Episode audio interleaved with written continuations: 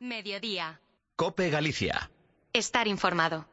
Permíteme ahora que nos vayamos eh, durante unos minutos eh, al mar y a conocer algo más de lo que, sin lugar a dudas, es eh, pues casi casi un secreto para quienes somos profanos en esta materia, la de la construcción naval y todos los secretos y todas las terminologías que encierra el gobierno de una embarcación, de un buque, y es algo de lo que queremos eh, charlar con un buen amigo de esta casa, que es el secretario de Exponav, el responsable también del Museo de la Construcción Naval de Ferrol, y que es Raúl Villacaro. Raúl, ¿qué tal? Muy buenos días.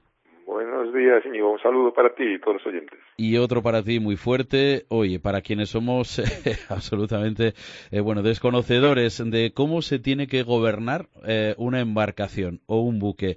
Em, vamos a hablar hoy del puente y del entrepuente. Mm, empezamos por el principio. ¿De dónde viene esta terminología? Mira, el puente de gobierno o puente de mando o puente de navegación son denominaciones similares. ¿eh? Hoy en día hablamos mucho de astilleros 4.0, industria 4.0, ya las más atrevidos de 5.0, pero bueno, todo empezó con la industria 1.0, ¿no? La primera revolución industrial, la llegada de los barcos de vapor, eh, pues allí es donde aparece el término de puente ¿eh? en esos primeros barcos de vapor. ¿eh? Aquellos barcos contaban con una atalaya de madera entre las ruedas de, las paletas de, impulsión, de impulsión rotatorias y bueno, era un emplazamiento que se demostró que era muy eficiente para controlar lo que estaba pasando ahí en la propulsión del barco y se mantuvo todavía eh, esa denominación después de que las ruedas de, desaparecieran y los barcos de vapor, ¿vale? Y luego hay que destacar que, bueno, en siglos anteriores se hablaba del puente de los navíos de línea, pero bueno, esa es otra denominación que sería más parecida a lo que hoy conocemos como entrepuente de un buque, ¿eh? El entrepuente o entrecubierta, pues es el espacio comprendido entre dos cubiertas, así de fácil. Vale.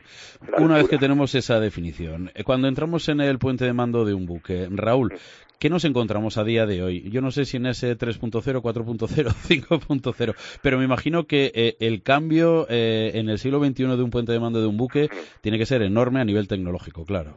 Sí, efectivamente. Eh, tú te vas a, te vas a un puente hoy en día, de, por ejemplo, un buque mercante, te vas a encontrar ahí pues una, una zona totalmente acristalada, ¿no? que va a tener una visión de por lo menos de, de 180 grados y dentro del puente de mando ¿qué va a haber? Pues bueno, va a haber una serie de pantallas, ¿no?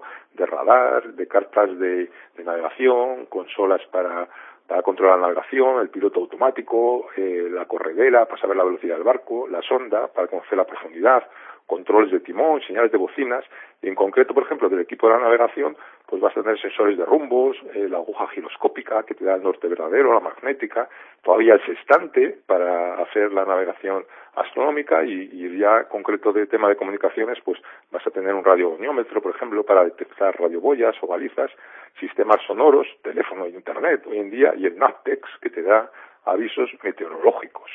¿Y eso lo puede controlar una persona sola o necesita de más en ese puente de mando? Pues mira, en el puente de mando tiene que haber obligatoriamente, como poco, eh, tiene que haber un oficial de guardia, eh, porque eso lo marca la, la, Organización Marítima Internacional, y luego aparte va a haber unos vigías, pero en una sola persona, el oficial, es capaz de controlar todos esos equipos que están en, el puente de gobierno, el oficial de guardia. ¿Qué es quien eh, tiene el gobierno de la embarcación? Efectivamente. es quien da las órdenes, claro. Claro, el barco el responsable es el capitán, pero luego hay unos oficiales de guardia, entonces el que está en el puente en cada momento pues es el responsable de, de, de lo que está haciendo el puente, porque en el puente siempre hay un oficial de guardia, eso es un tema obligatorio, siempre tiene que estar ahí preparado cuando uno piensa en eh, el gobierno de una embarcación de cualquier tamaño, ¿eh? puede ser eh, un pequeño pesquero, me da igual que estemos hablando de, uno de esos enormes moles portacontenedores que tenemos ahora mismo, o de una embarcación militar. tanto me da, Raúl. Em, cuando hablamos de navegación, evidentemente todo esto ayuda a que la navegación sea mucho más segura. Pero la mar eh, ya lo sabéis quienes, quienes sabéis mucho de, las condiciones marítimas, plantea retos que a veces son muy difíciles de superar para quienes tienen la responsabilidad de gobernar un barco. Ahora mismo, por ejemplo, con toda esta tecnología, ¿por qué seguimos teniendo incidentes en ocasiones graves con, con, con grandes buques por lo que quizás se intuye puede ser un error en el gobierno de ese buque? Bueno, pues principalmente yo creo que hay dos casos, ¿no? Hay unos tipos de accidentes que son los de entradas en puerto o atracar los barcos y luego está eh, otro tipo de accidentes que se suelen producir cuando se va por canales estrechos, ¿no? Canales angostos, ¿no? Entonces digamos que Para reducir los primeros, pues bueno, hay más tecnología hoy en día, se instruye a los capitanes y los prácticos en los nuevos puertos, ¿no? Hay empresas que se dedican a esto, pero el segundo tipo, el de las colisiones, ahí hay más que contar, ¿no? Es de lo que tú me estás preguntando un poco. Muchos de estos accidentes, los oficiales de guardia, pues no se dan cuenta a tiempo eh, del peligro, pues no detectan los barcos justo antes del abordaje y si estudias los informes de las colisiones, pues ves que hay como un poco de, falta de atención, ¿no? Pues habría que ver, ¿y esto a qué, a qué se puede, a qué se puede ver, ¿no? ¿A qué, ¿Por qué se producen estas situaciones de, alcance y dos buques, dos buques que van con rumbos parecidos en, en canales angostos eh, tienen un, un, abordaje.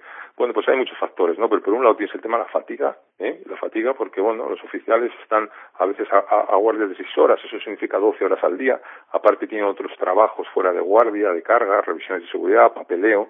Entonces, pues esto no ayuda a reducir la fatiga. ¿eh? Es muy difícil encontrar cuatro o cinco horas seguidas de, de sueño, ¿eh? es muy complicado. Y luego, pues a veces también la falta de comunicación. ¿eh? A veces los buques eh, tienen el sistema de VHF que podrían hablar entre ellos y con el famoso what are your intentions, cuáles son tus intenciones, pues hablar, bueno, pues costado estribor con costado estribor. Y a veces, pues por no hacerlo eso, o por no hablar en inglés, o por alguna razón, pues eh, ha habido accidentes que hubieran podido haber sido evitados. Fíjate, estoy recordando yo el hundimiento del Mar de Marín, que es eh, un pesquero que se hundió junto a las Islas Cíes después de impactar contra, contra un mercante y ocurrió algo muy parecido de lo que estás comentando. Se unió el cansancio a la falta de comunicación, es decir, varias fatalidades que se unieron para que finalmente el pequeño impactara contra el grande y evidentemente el pequeño se fue a pique en, apenas unos minutos, dejando tres fallecidos y dos desaparecidos. Eh, eso es inevitable, Raúl. Es inevitable. Todo, es evitable. Todo es evitable. Todo es evitable. Generalmente cuando hay un accidente, además siempre hay una concatenación de errores, ¿sabes? Como ocurre todo siempre una desgracia, se hacen más de una cosa mal, ¿no? Generalmente. Entonces, todo, todo es evitable, ¿no? Entonces ya te digo, al final, pues hay que, hay que estar más atento por un lado y hay que intentar estar menos fatigado por el otro, ¿no? Entonces todas estas reducciones de las tripulaciones no están ayudando mucho a que, a que la gente esté más atenta o más despierta, ¿no? Pero bueno, luego ya te digo, por otro lado, a veces el exceso de confianza, pues también eh, eh, a veces es, es el responsable de, de, muchos de los accidentes después de que se evalúan. ¿eh? O sea, yo veo los informes de investigación y sacas esas conclusiones, no es una cosa que, que yo saque a mal. Correcto, correcto. Para eso está la Comisión eh, de Investigación de Accidentes Marítimos, para sacar las conclusiones y que no se vuelvan a repetir. Pues ya hemos sabido un poquito más de lo que es el puente, de lo que es el entrepuente y de cómo funciona también el gobierno de una embarcación, de un buque. Gracias a Raúl Villacaro, secretario de Exponab. Raúl ha sido muy amable, como siempre. Y y además muy pedagógico lo que nos has contado para quienes no tenemos ni idea de la mar. Un abrazo muy fuerte, Raúl. Vale, otro para vosotros. Un saludo.